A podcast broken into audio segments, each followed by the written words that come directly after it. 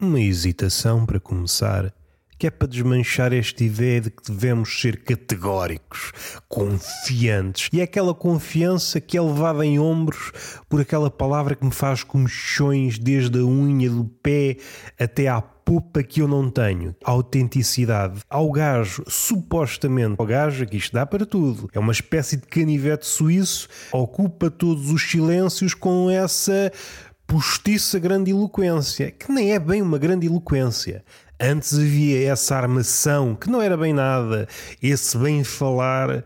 Em termos de carne, o que é que esse discurso tem? Nada. Mas já não vamos para aí. Hoje é uma gaguez empolada por outra turba de gagos. Há uma gaguez que vai de uma cabeça à outra, em saltos altos ou em andas. Melhor isso, o salto alto cresceu até se tornar uma anda.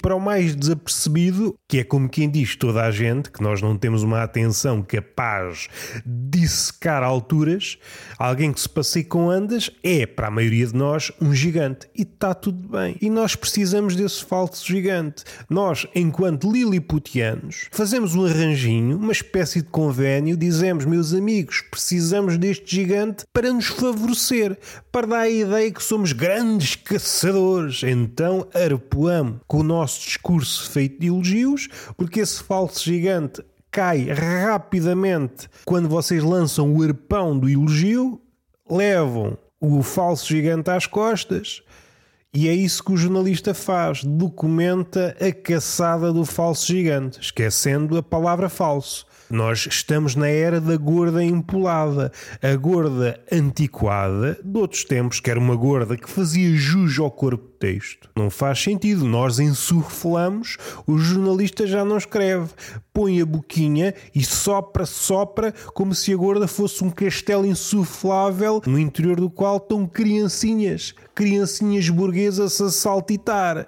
A imagem perfeita do nosso século. E alguém dirá: não é nada, deixem-me ir por aí, se faz favor, deixem-me desenquadrar isto tudo. Eu não estou a apontar para o sítio onde estão mais saias, onde estão mais vestidos, onde estão mais luzes. Eu estou a apontar para o sítio onde eu sinto que há um palhaço, mas aí há só uma sombra, exatamente atrás da sombra há um palhaço, e é aí é que nos interessa. Este quadro de Bruegel, no canto inferior esquerdo, há um caçador, ou alguém com uma fusca, alguém com um pau, deixem-me imaginar, atrás dele há uma matilha. Essa matilha, vamos entrar por aí, vamos ver coisas onde elas não existem. Estamos no século XXI e daí que não seja disparatado de tirar os óculos. Você não vê as coisas. Aliás, eu alimento-me de coisas que não existem. E isto é tão válido para o jornalista da nova escola como alguém que está apaixonado ou nem precisa de estar apaixonado. Qualquer maluquinho sem escola, qualquer maluquinho analfabeto consegue ver coisas onde elas não existem. E é isto que eu estou a praticar numa base diária. Sou um maluco com estudos, abro os armários, entro na despensa e fecho os olhos, primeiro, que é para pôr carvão, para pôr o pensamento a carburar como deve ser, abro os olhos e é mágico, de subtão aparecem coisas que antes lá não estavam. Nós não compramos coisas, torramos dinheiro, a maioria das coisas não precisamos e as que precisamos não fazem jus àquilo que deviam ser. Sinto que já falei de tudo e de nada neste podcast, não neste episódio. Neste episódio, nós já sabemos o que é que está aqui a ser tratado. É o quê? Não faço ideia.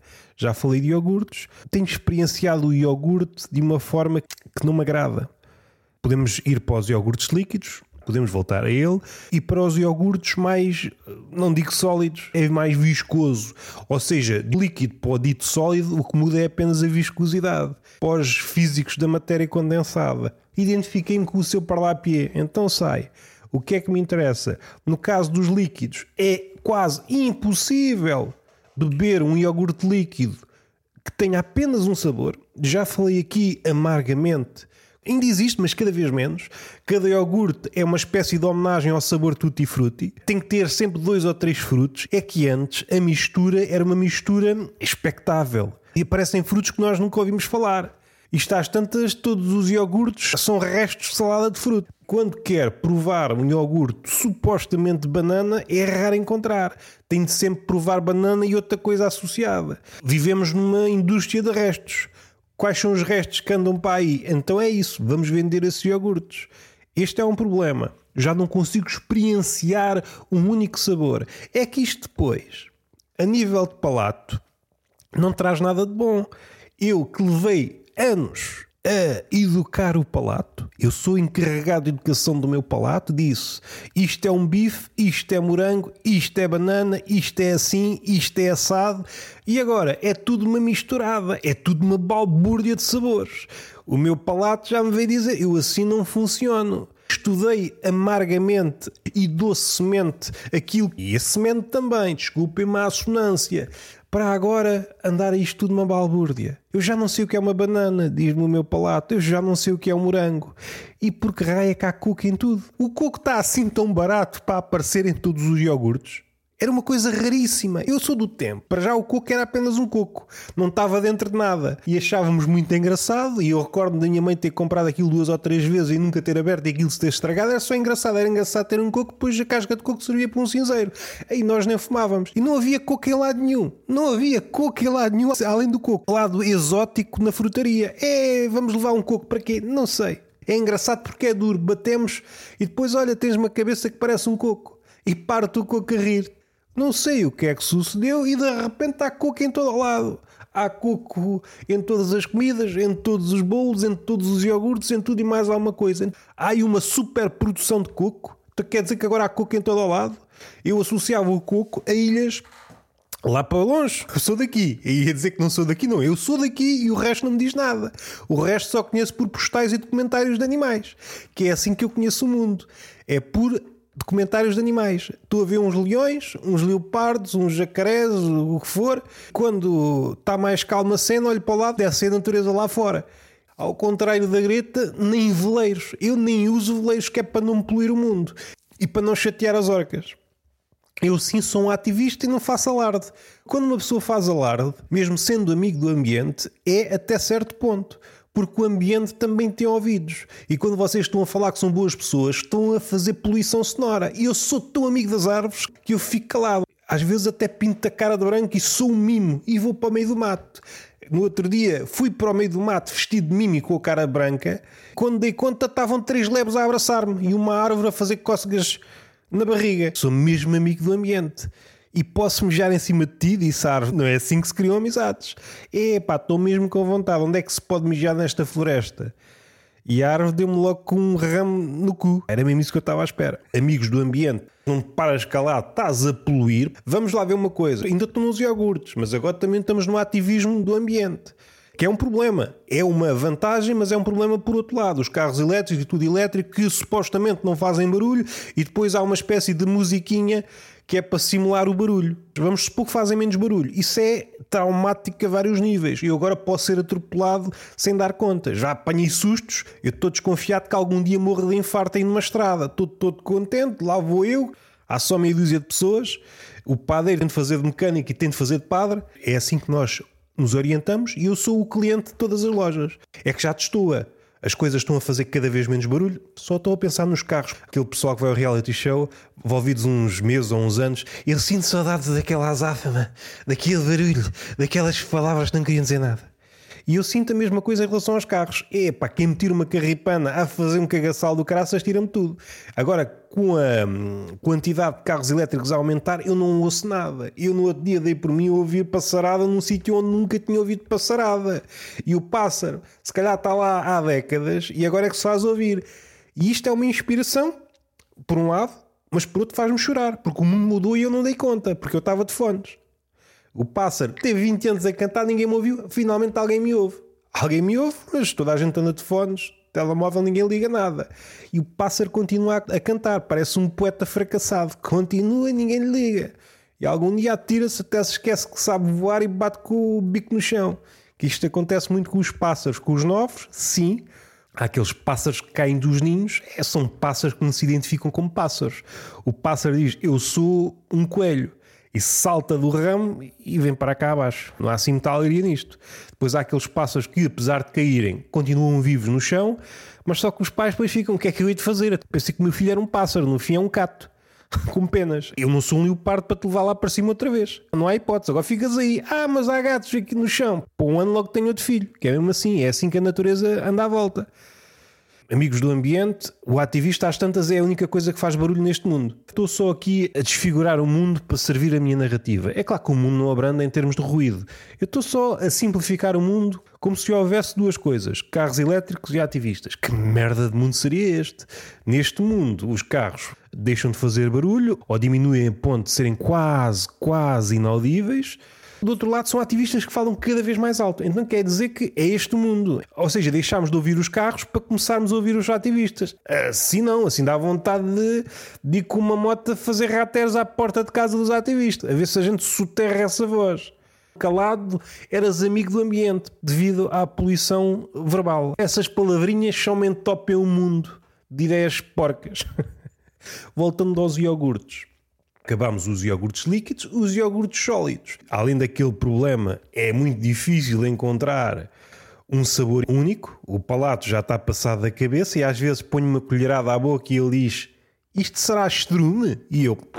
Não sei, tu é que sabes. Tu foste educado para isso. Eu tenho a cabeça do outro lado. O teu único trabalho é saber aquilo que eu levo à boca. e mesmo assim, envolvidos estes 30 e tal anos, continuas a não saber. Quer dizer que algum dia posso meter um pênis à boca, mesmo não gostando, e tu confundes com uma cona. Só me desiludes. Uma pessoa investe tudo no estudo do palato e vai saber, continua o mesmo labrego. Vamos respirar fundo. No que toca aos iogurtes sólidos, além do problema dos sabores duplos, triplos, o tutti frutti às tantas é tudo. Para haver uma distância entre um iogurte dito normal e um tutti frutti, já não basta dizer que tem muitos frutos, não, tem que ter uma absurdidade de frutos todos os frutos que existem. Acho que é isso. E que sabor é que seria se juntássemos todos os frutos no iogurte? Às tantas preferia comer carne putrefacta se uma hiena me permitisse. Se ela não me permitisse, morria à fome e está tudo bem. Qual é o problema? É que o sabor está cada vez mais escasso. Eu no outro dia estava a comer um iogurte de banana, supostamente sólido, um iogurte com sabor único, e estava ali à rasca para encontrar o sabor da banana no iogurte. Estava mesmo à rasca. Ah, mas estavas doente. Não, estava bem. Como carne, sabe-me carne, bebo sumo, sabe-me supostamente a químicos. Estava ali à procura. e o palato, e pá, isto sabe-me qualquer coisa. É como se o palato metesse a mão na cabeça e deixa-me pensar um bocado. Isto sabe que Vocês esconderam a banana meio fundo no iogurte. Qualquer dia passo-me dos cornos. Passo-me dos cornos. Pinto a cara de palhaço entro numa fábrica dessas que fazem iogurtes, vocês ficam estupefactos. Vocês têm a fruta toda junta e os iogurtes são todos iguais, só que os rótulos é que mudam. E eu, ah, foram apanhados. E eu descubro que vocês põem uma banana para 500 iogurtes. E eu, é, aqueles sumos da marca Continente, certamente há noutros. Tem um número supostamente certo. Este sumo contém não sei quantas laranjas e não sei quê. Não estou a ver as pessoas a contar as laranjas. Hum, olha, este aqui tem menos uma laranja que o normal. Não estou a ver. E que laranjas é que estamos a falar? Ah, este tem 20 laranjas. Sim, mas são laranjas microscópicas. Este é uma laranja, mas é uma laranja do tamanho do mundo. As coisas estão a aumentar. E como se isso não bastasse, a ótica do empresário, do iogurte, como é que podemos aumentar a margem de lucro? Se calhar é aplicável a todos os iogurtes. Como é que podemos aumentar a margem do iogurte? E que tal o iogurte de banana? Ou um iogurte qualquer, eu só estou a dar exemplo. Um iogurte de banana sem banana pomos no rótulo que está a banana, a pessoa, ao abrir o iogurte de banana, há qualquer coisa na memória, isto deve ser banana, e é enganado. E a pessoa passa ali aqueles momentos que o iogurte nunca dura muito tempo e está sempre, será que tem banana? Será que não tem? E quando? E quando dá por ela tem um iogurte comido, poupávamos na banana. E alguém diz, ah pá, mas só usávamos já uma banana para 500 iogurtes. Sim, mas se calhar temos que tirar a banana. Fica só a ideia de banana. Se algum dia nos apanharem, dizemos que é iogurte com uma ideia de banana. A indústria dos iogurtes, já falei aqui várias vezes, é esta a lógica. Se formos homenzinhos, a lógica que resta todos os produtos alimentares e se calhar quase tudo, os alimentares, é mais manifesto, é esta a lógica. Como é que podemos enganar o consumidor sem que ele note? Quer ideias? Como é que podemos enganar as pessoas sem que elas notem? Fazer uma embalagem que parece maior, mas que tem menos conteúdo. Boa? Vamos fazer isso e vamos estar a mudar a embalagem de 6 em 6 meses para as pessoas ficarem tontas. Iogurte de banana sem saber a banana. Tirar a banana. Iogurte com a ideia de banana. Somos artísticos. Sim, senhor, vamos a isso. Também quem é que gosta de bananas? E pôr coco em tudo. Temos coco que nunca mais acaba. Quer dizer que o coco é uma. Havia só um coqueiro. Um dia acordaram, é, tenho o campo cheio de coqueiros, mas isto é passa de onde? Agora temos de dar vazão ao coco. Há países que tinham meia dúzia de coqueiros, de vez em quando mandamos dois cocos para Portugal e serve. Acordaram, infestação de coqueiros, parece ervas daninhas, agora temos vazão aos cocos. E atiram cocos para todo o lado. Aqui mal tiram um coco, aparecem outros dois. Pessoas que dormem em cima das árvores, como se fossem gatos. Quando descem a árvore já está carregadinha de cocos. E eu sei que não são temas graúdos, como alguns que me apoquentaram em episódios anteriores. Este foi o tema. Iogurtes líquidos, amigos dos ambientes, ativistas muito sonoros que contribuem para a poluição sonora iogurtes sólidos que já passam só uma ideia de um sabor. Vamos lá ver uma coisa. Eu sou uma pessoa muito amiga dos livros e muito amiga dos meus amigos. É assim que me definem. Este rapaz é muito amigo dos livros e muito amigo dos seus amigos. Eu volto e meio recordo-me, em busca do tempo perdido, quando ele regressou ao passado por um sabor qualquer, de uma Madalena, tento que isso aconteça comigo. Volta e meia há um sabor que nos faz regressar ao passado. Eu estou aqui a abrir o coração. Imaginem que a banana tinha esse poder. Eu fui muito feliz na infância a comer um iogurte de banana.